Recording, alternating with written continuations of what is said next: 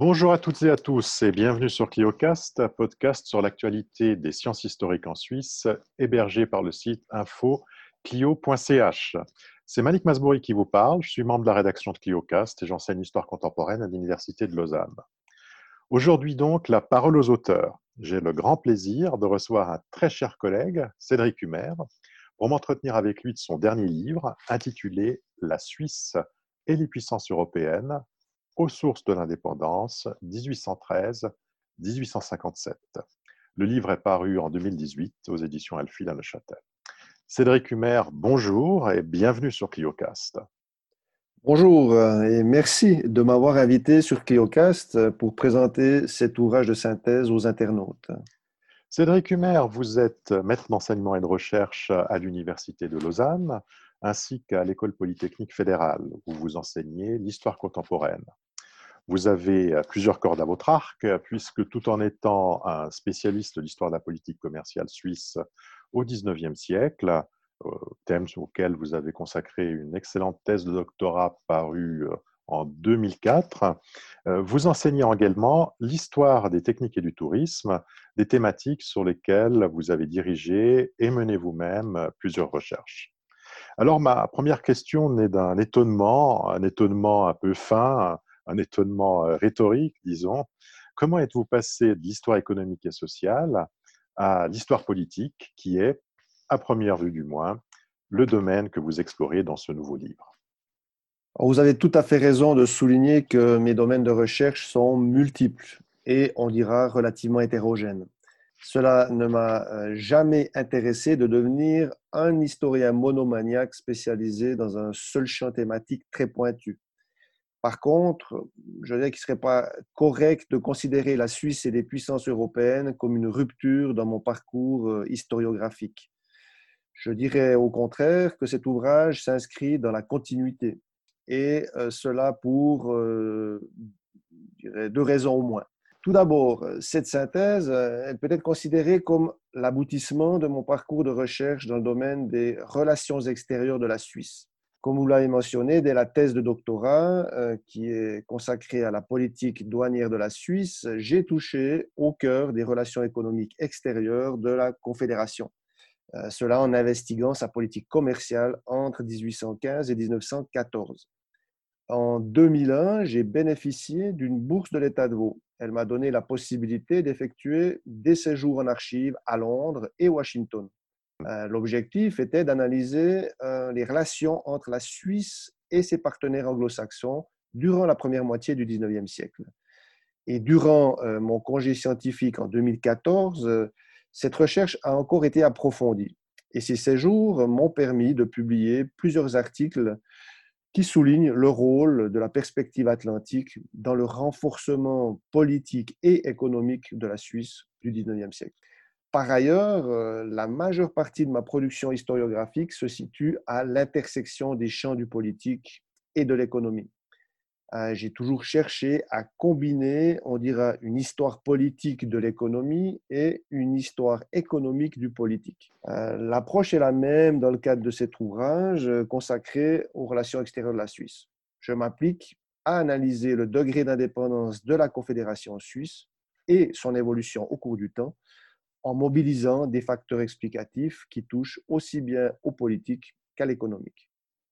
Merci. Je, me permettrai, euh, comme élément de continuité, d'en ajouter encore un troisième, c'est-à-dire votre, intérêt euh, constant et maintenant ancien pour euh, l'histoire du 19e siècle, qui est malheureusement un peu délaissé, je trouve, par la recherche actuelle, alors qu'il y aurait encore tant de travaux à faire et même parfois à refaire dans, dans de nombreux domaines.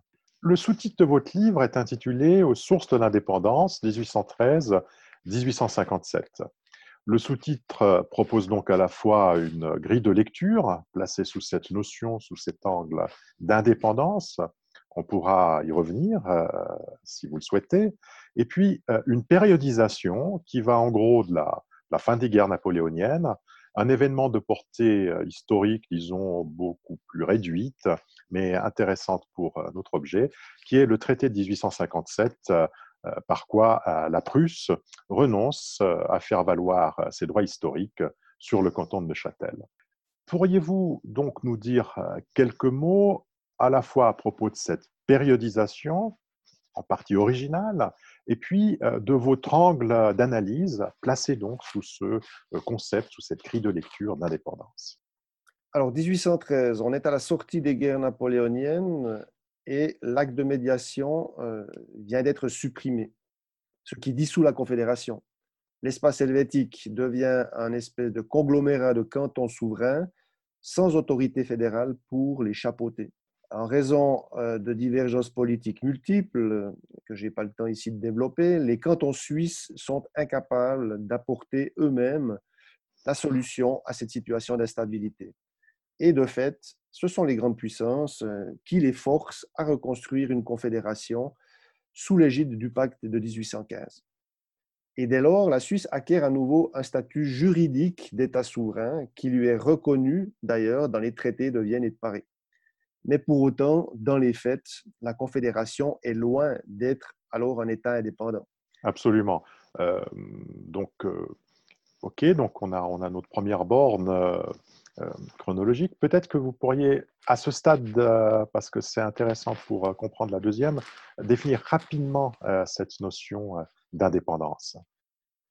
Cette notion d'indépendance, comme je la comprends dans mon travail, elle renvoie à la qualité de la relation qu'un État entretient avec les autres États.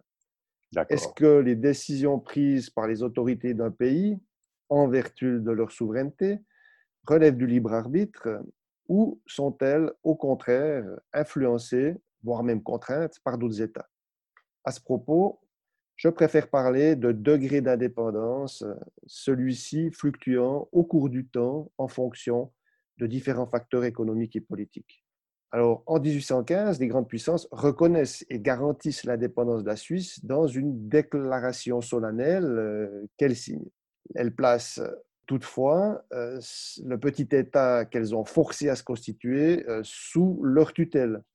Et par la suite, elles multiplient les ingérences dans les affaires extérieures et intérieures de la Confédération. Ce qui se joue durant les décennies consécutives, c'est un processus long et complexe d'amélioration du degré d'indépendance de la Suisse, qui est donc au cœur de l'analyse de mon livre. Et à la clé, on assiste à un changement de statut international euh, de la Confédération. D'espace neutralisé sous tutelle étrangère, euh, la Confédération helvétique devient un petit État neutre et indépendant. Alors dans ce cadre, maintenant, venons-en à la borne euh, aval, cette date de 1857. Alors, l'accord conclu euh, cette année-là entre les grandes puissances et la Confédération est important à plus d'un titre. Euh, il permet en effet de régler un conflit de souveraineté avec le roi de Prusse qui accepte d'abandonner ses droits sur le canton de Neuchâtel. Cette question a failli déclencher une guerre en 1856. En effet, Elle est euh, définitivement écartée après le traité. D'autre part, la signature d'un traité international avec la Suisse de 1848, et c'est important, équivaut à une reconnaissance de sa légitimité. Parce que après 1848, les grandes puissances ont plusieurs fois tenté de renverser euh, l'État fédéral libéral. Cette borne est finalement euh, la fin de euh, ces démarches radicales pour éradiquer l'îlot libéral suisse. Ok, oui. Alors, euh, bah, vous, euh, vous, me permettez d'arriver très logiquement à, une autre question. Euh, donc, dans, ce cadre où, les grandes puissances européennes qui sont supposées garantir la neutralité helvétique depuis 1815 n'hésitent pas, comme on le voit, à menacer, à menacer, mais vraiment très régulièrement, la Confédération de, violer son territoire aussitôt que euh, ces grandes puissances sentent que leurs intérêts militaires ou politiques sont en jeu. Euh, dans ce cadre difficile, il y a une question que vous traitez qui a une assez grande importance dans votre livre, euh, c'est celle des exilés politiques libéraux. Est-ce que vous pourriez nous dire quelques mots de cette, de cette thématique? Vous avez raison, j'accorde une grande importance à cette question des réfugiés politiques et cela s'explique par le caractère emblématique de ce problème. Cette question permet en, effet d'illustrer au mieux la tutelle politique à laquelle la Confédération suisse est soumise durant les premières décennies du 19e siècle. Car par deux fois, en 1823 et en 1836, la diète est contrainte par les puissances étrangères à légiférer pour intensifier le contrôle d'étrangers d'obédience libérale et même à expulser certains d'entre eux. Ce sont les fameux euh, conclusum ou conclusum. Tout à fait. Euh, et euh, il faut souligner que les grandes puissances conservatrices accordent beaucoup d'attention à la question du refuge libéral en Suisse. Elles y voient une véritable menace pour la pérennité de l'Europe conservatrice qu'elles ont établie en 1815. Et tout au long de la période analysée, elles exercent une forte pression sur la Confédération. En opposition au droit international qu'elles ont établi, elles lient la garantie de neutralité et d'indépendance accordée à la Suisse à une pratique restrictive de l'asile et à un contrôle étroit des réfugiés. Et en plusieurs circonstances, elles menacent de retirer cette garantie et parfois même d'intervenir militairement euh, sur le territoire suisse pour mettre de l'ordre. Alors comment, comment réagissent les élites politiques suisses face à ces pressions combinatoires régulières? Euh, Face à ce chantage permanent, les élites politiques suisses se trouvent dans une situation très délicate. Bon, d'une part, euh, il est vrai que la plupart des gouvernements cantonaux n'ont que peu de sympathie pour les activistes libéraux, car ceux-ci ben, constituent en effet un, un risque de déstabilisation de leur propre pouvoir et des coûts financiers qu'ils doivent prendre en charge. Euh, toutefois, les autorités suisses entendent exercer le droit d'asile comme une prérogative à part entière de leur souveraineté. Comme l'a bien montré l'historien Thomas Busset, euh, la tradition de l'asile a déjà pris valeur de mythe constitutif de l'identité suisse déjà au début du 19e siècle. Et ce mythe confère aux Suisses une image positive de peuple libre, humanitaire et hospitalier. Et donc, céder aux pressions extérieures en la matière, c'est non seulement écorner cette représentation idéalisée, mais également perdre beaucoup de légitimité politique à l'intérieur du pays. Alors, quel, euh, effet les révolutions ou les tentatives de la révolution libérale, euh, soit euh, à l'échelle de la Confédération, soit à l'échelle européenne, donc dans les années 30, dans les années 1830, vont, vont avoir sur ce, sur ce processus? Cela va encore compliquer la situation. D'accord. Euh, car déstabilisées par des mouvements révolutionnaires, les grandes puissances se montrent encore moins tolérantes vis-à-vis des foyers de sédition qui agissent euh, sur territoire suisse. Et par ailleurs, les libéraux suisses, qui ont pris le pouvoir dans une majorité de cantons, font désormais plus que défendre simplement le droit d'accorder l'asile. Euh, en accueillant des réfugiés libéraux, ils viennent en aide à des amis politiques et les expulser sous la pression extérieure, c'est tout simplement trahir la cause libérale et également heurter leur base électorale. Soulignons enfin que le mouvement radical, qui est alors en quête d'un État central capable d'affirmer l'indépendance nationale, se saisit de la question de l'asile pour en faire un argument politique. Toute concession faite aux grandes puissances est dénoncée comme une atteinte à l'honneur national. Vous avez un petit exemple à ce sujet? Oui, suite au conclusum de 1836, 10 000 personnes, c'est considérable à l'époque, se réunissent à Flaville pour dénoncer les ingérences étrangères.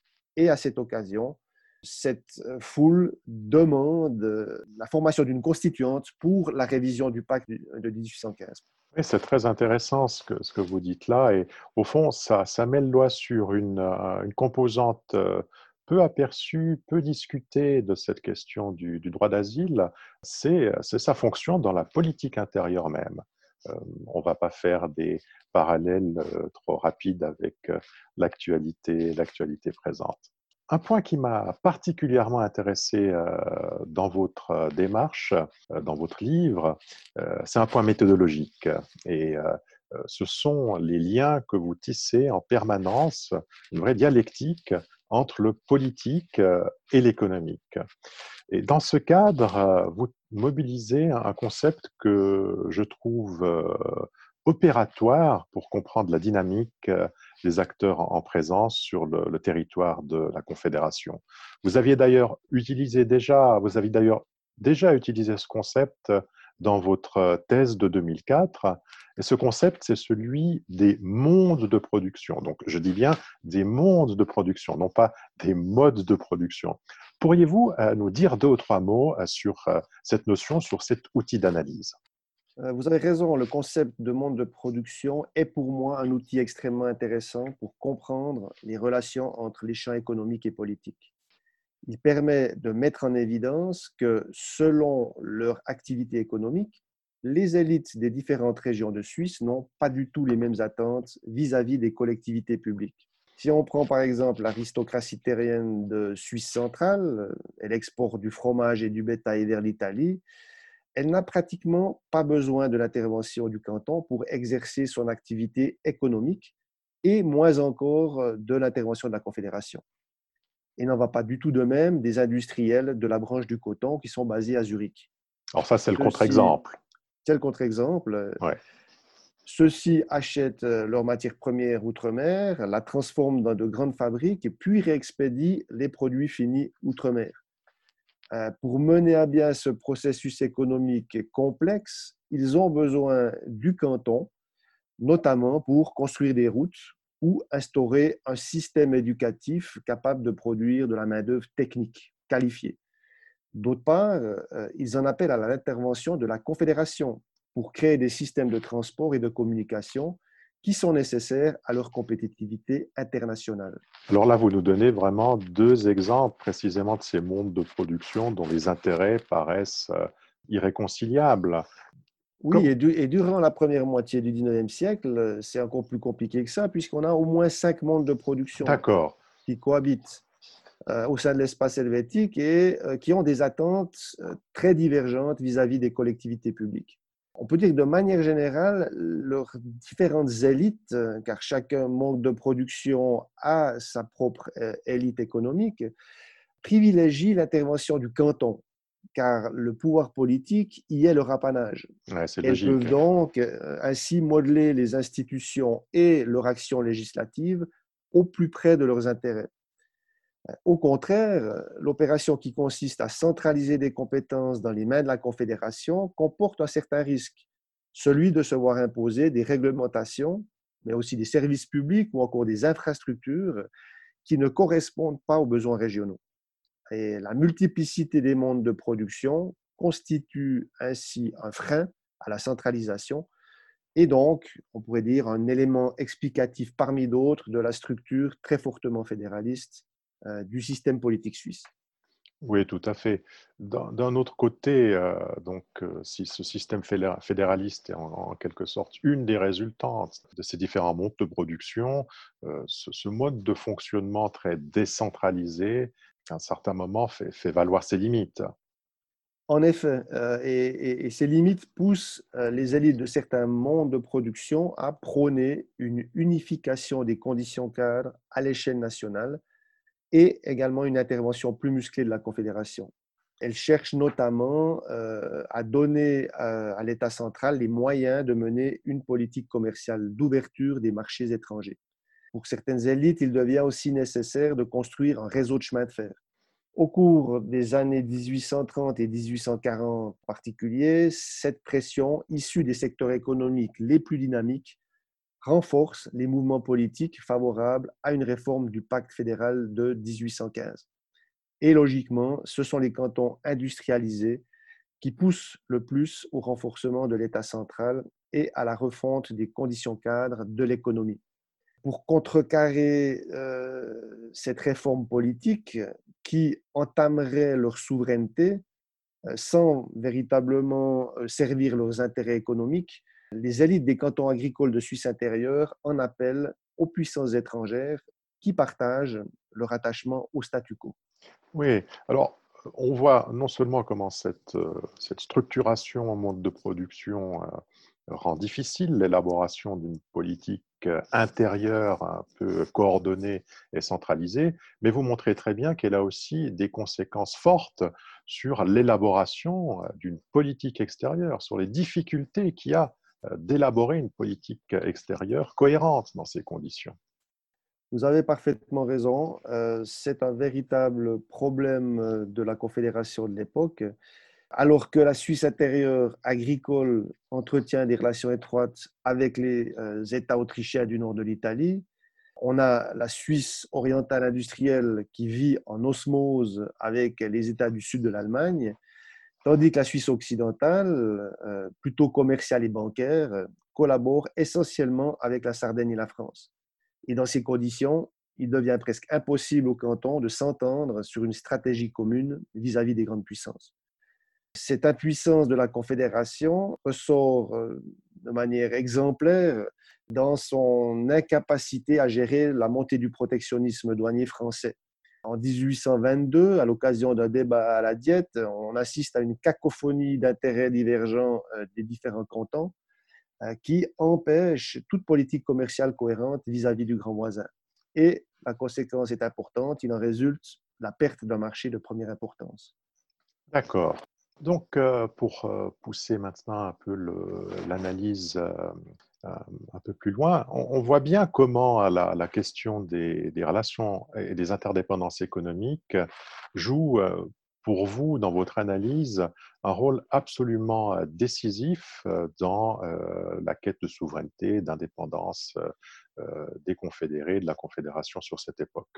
Ce qui m'amène précisément à l'une des thèses centrales de votre livre, selon laquelle ce sont les relations économiques euh, développées euh, avec euh, la Grande-Bretagne et les États-Unis entre 1813 et 1857, donc sur la période que vous traitez, relations que, que, vous resituez dans le cadre de ce que vous appelez, on y reviendra plus tard, la perspective atlantique, qui ont permis à la Suisse de se, distancier peu à peu de l'orbite économique des États du continent.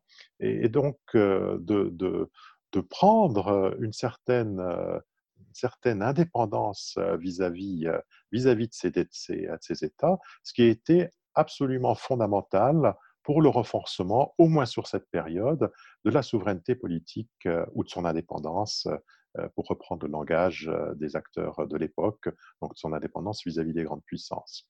Je suis assez convaincu par cette approche, mais pourriez-vous développer un peu ce point que peut-être certains lecteurs, certains lecteurs et certaines lectrices un peu rapides pourraient assimiler et confondre, à tort à mon avis, avec une appréhension, euh, disons comme ça, économiciste du politique? Alors, avant de répondre à votre question, j'aimerais d'abord préciser que de mon point de vue, principal apport historiographique de la Suisse et des puissances européennes se situe ailleurs. D'accord. Le livre permet, à mon avis, de sortir l'histoire des relations extérieures suisses de la grille de lecture qui a été imposée euh, dans euh, les années 1960 par l'historien Edgar Bonjour. Avec la publication de son Histoire de la neutralité suisse, euh, une vaste synthèse qui fait, qui fait de la neutralité, on dira, la, ligne de force principale des relations extérieures suisses, on a vu une, une reprise de cette grille d'analyse ensuite par de, un grand nombre d'historiens euh, qui ont appliqué sans distance critique cette, grille d'analyse. Euh, et cela à toutes les périodes historiques. Ok. Euh, bien, bien, que remise en question par quelques historiens critiques, cette, cette, grille de lecture reste encore dominante dans la production historique actuelle. Et je vous donnerai un seul exemple, c'est l'ouvrage de synthèse le plus récent, publié en 2003 par Max Mittler, euh, il s'intitule Der Weg zum Ersten Weltkrieg, Vie neutrale war die Schweiz. Euh, et donc, concernant le premier 19e siècle, mon petit livre montre clairement que la neutralité n'est pas le principe premier qui oriente euh, la politique extérieure suisse. En fait, elle n'occupe qu'une place subalterne dans la Constitution 1848 et c'est la volonté des créateurs de l'État fédéral de ne pas en faire un principe directeur de leur point de vue, la neutralité est un outil et un outil qui doit être subordonné à l'objectif qui est le maintien de l'indépendance et accessoirement euh, la défense des intérêts économiques de la Suisse. Oui, vous le montrez, euh, vous le montrez très très bien dans, votre livre, donc je suis absolument, je suis absolument d'accord euh, sur cet aspect. Mais je vous dirais toutefois qu'à mes yeux, quand même, un des, disons, un des, aspects les, plus novateurs de, de votre travail, c'est justement votre manière de tenir ensemble le politique et l'économique dans vos analyses de la politique extérieure, comme vous l'aviez fait dans votre thèse sur la politique commerciale. Alors, quelques mots quand même sur cet aspect? Volontiers. Vous avez parfaitement raison de souligner cet autre apport essentiel de l'ouvrage qui est de réaliser la fusion des approches politiques et des approches économiques des relations extérieures de la Suisse. Les, études dans ce, dans ce champ sont en effet très souvent menées de manière très cloisonnée par des historiens qui seraient labellisés économie euh, et d'autres euh, politique. Après avoir identifié la ligne de force des relations extérieures suisses de cette période, qui, euh, de mon point de vue, c'est le processus qui mène à un degré d'indépendance plus important de la Confédération helvétique, j'ai donc cherché à comprendre cette évolution historique en prenant en compte ses principaux moteurs. Et sur les sept facteurs identifiés, on peut dire que deux appartiennent au contexte politique international, deux à l'évolution politique intérieure, un à la politique extérieure de la Confédération, un à sa politique de défense et un seul aux relations économiques extérieures. Donc, en soulignant l'importance de l'indépendance économique à l'égard des grandes puissances européennes, je ne peux donc pas, en toute honnêteté, être accusé de lecture économiciste du politique ou même soupçonné de faire preuve euh, de déterminisme matérialiste étroit. Oui, je le pense euh, également. En, quoi consiste exactement cette euh, dimension économique du, processus de, renforcement de l'indépendance de la Suisse? Plaçons-nous à la fin du XVIIIe siècle, avant la période révolutionnaire. Les cantons suisses tirent alors une part importante de leurs revenus de deux activités économiques dépendante du bon vouloir des États européens et en particulier de la France. Le mercenariat, qui consiste à exporter des soldats, et le commerce d'exportation de produits agricoles et industriels. Or, les grandes familles qui gèrent ces échanges extérieurs utilisent leurs profits pour s'accaparer le pouvoir politique cantonal et fédéral via un processus que l'on pourrait euh, qualifier de clientélisme. De cette situation résulte une dépendance économico-politique, je dirais, vis-à-vis euh, des grandes puissances qui leur donnent d'importantes possibilités de pression. Et les grandes puissances ne se gênent pas de s'en servir pour imposer leur vue et orienter l'action politique des cantons et de la Confédération. Alors, sur la période que vous examinez, qu'est-ce qui va contribuer à affaiblir cette dépendance euh, économico-politique? Euh, je dirais deux évolutions principalement. La première, c'est l'activité de mercenariat qui perd son importance. Elle laisse la place à une émigration économique centrée sur des activités qui peuvent être agricoles, artisanales ou commerciales. Et cette transformation du flux migratoire s'accompagne d'une réorientation géographique de l'Europe vers les Amériques. Euh, deuxièmement, le mouvement euh, de protectionnisme douanier qui gagne toute l'Europe continentale à ce moment-là oblige les marchands suisses à chercher des débouchés outre-mer. Et dès les années 1820, on assiste à une mondialisation du commerce suisse qui affaiblit considérablement sa dépendance vis-à-vis des marchés européens. Et la Grande-Bretagne euh, et encore plus, les États-Unis jouent un rôle clé dans cette réorientation des exportations suisses. L'espace atlantique contribue donc de manière décisive, on peut le dire, à l'épanouissement économique de la Suisse durant la période analysée. D'où le terme de perspective atlantique. Et je, soulignerai que cette notion a déjà euh, été utilisée par euh, Hans Ulrich Jost pour qualifier les relations extérieures de la Suisse après le deuxième conflit mondial. D'accord. On pourrait aussi signaler les travaux de Béatrice Verassa pour ses réorientations du commerce extérieur suisse euh, dans la première moitié du 19e siècle. On arrive euh, tranquillement à, la fin de, cet entretien, mais j'ai encore deux questions à vous poser.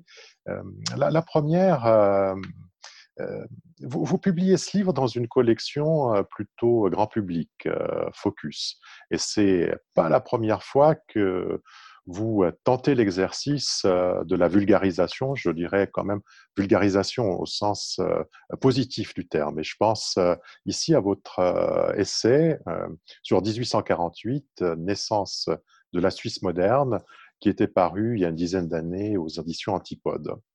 Dans les deux cas, donc euh, dans le cas de, 1848 et dans le cas de, votre, dernier, livre, euh, le, parti pris des deux éditeurs euh, se traduit par une absence presque complète de notes infrapaginales et un appareil scientifique réduit au, minimum, disons, par rapport à ce qui est la norme usuelle dans, des écrits scientifiques. Alors, ma question est la suivante. Comment vous situez-vous par rapport à ces euh, pressions éditoriales, en somme, qui, euh, au motif de, toucher plus de monde, nous conduisent peu à peu euh, à, renoncer à encadrer nos textes de ces fameuses marques d'historicité dont, parlait Christophe Pomian. Est-ce que, est -ce que ces contraintes éditoriales ont modifié vos pratiques d'écriture ou vous ont rendu moins rigoureux, par exemple, dans vos procédures de vérification? Euh, Je voudrais tout d'abord préciser et souligner que le cadre imposé par l'éditeur n'a absolument pas modifié ma manière de travailler. Je me, permets euh, de, je me permets de le confirmer, effectivement. Euh, il n'en demeure pas moins que la limitation drastique du nombre de notes, qui a pour effet de péjorer la traçabilité de l'information, m'a posé plusieurs problèmes. Euh, la question de la fiabilité que vous évoquez en est un. On peut dire qu'elle est fondamentale lorsque l'on s'adresse à un public d'historiens. Elle est un peu moins décisive lorsque le lectorat est plus large et moins spécialisé. Euh, de fait, la, probabilité de voir le lecteur lambda se rendre aux archives pour vérifier le contenu des documents utilisés est, est très marginale. Un autre problème a plus dérangé, c'est l'entrave mise à la réutilisation de l'information historique présente dans le texte car je pense aux étudiantes et aux étudiants susceptibles de se servir de ce genre de synthèse durant leurs études.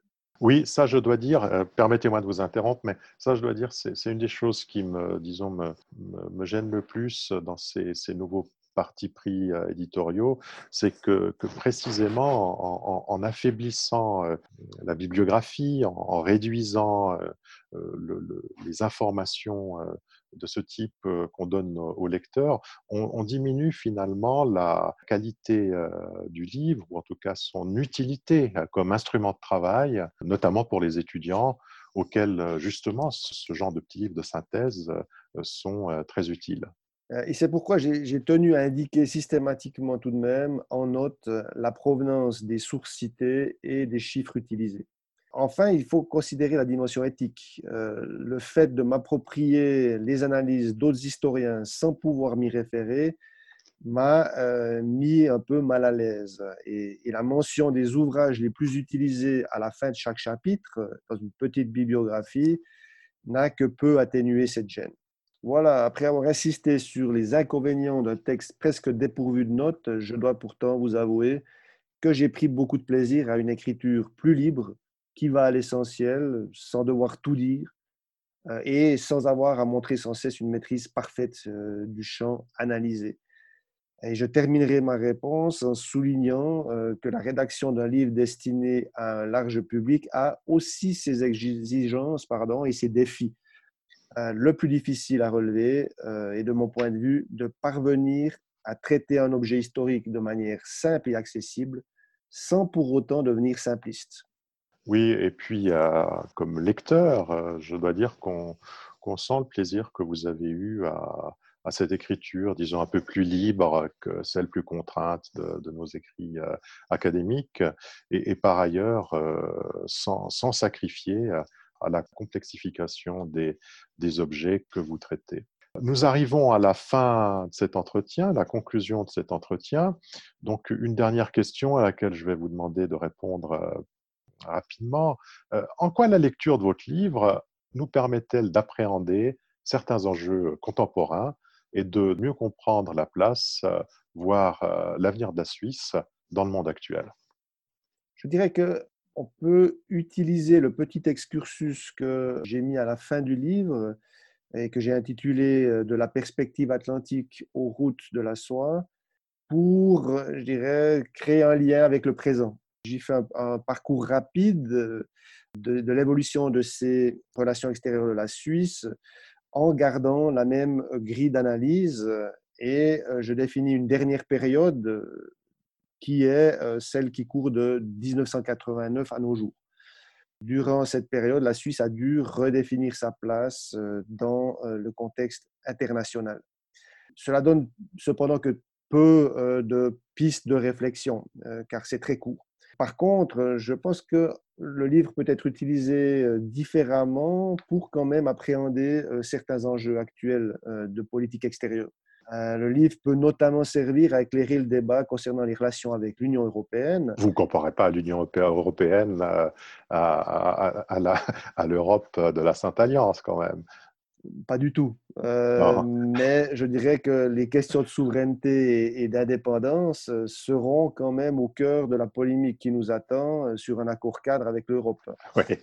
Et je dirais qu'on peut apporter quelques euh, grilles de lecture à cette euh, situation euh, en utilisant le livre. Notamment, on peut utiliser les, les, différents facteurs qui influencent le degré d'indépendance de la Suisse entre 1813 et 1857 pour comparer la situation actuelle avec la, situation actuelle peut également aussi déconstruire le discours euh, de l'UDC, de l'ASIN à propos des relations extérieures de la Suisse et faire remarquer que, euh, dirais, prétendre que la Suisse était plus indépendante à l'époque, euh, ça ne tient pas. Et donc, on peut en quelque sorte débarrasser le citoyen d'un carcan mythique mis en place par ces acteurs et permettre peut-être une réflexion un peu plus en phase avec la réalité. Oui, tout à fait. Bon, euh, Cédric Humer, euh, une fois encore, euh, merci pour cet entretien. merci également pour ce beau livre à mettre entre toutes les mains, entre celles de l'amateur ou de l'amatrice d'histoire et de l'historien ou de l'historienne professionnelle. À bientôt, j'espère, pour une nouvelle publication et merci. Merci à vous de m'avoir invité.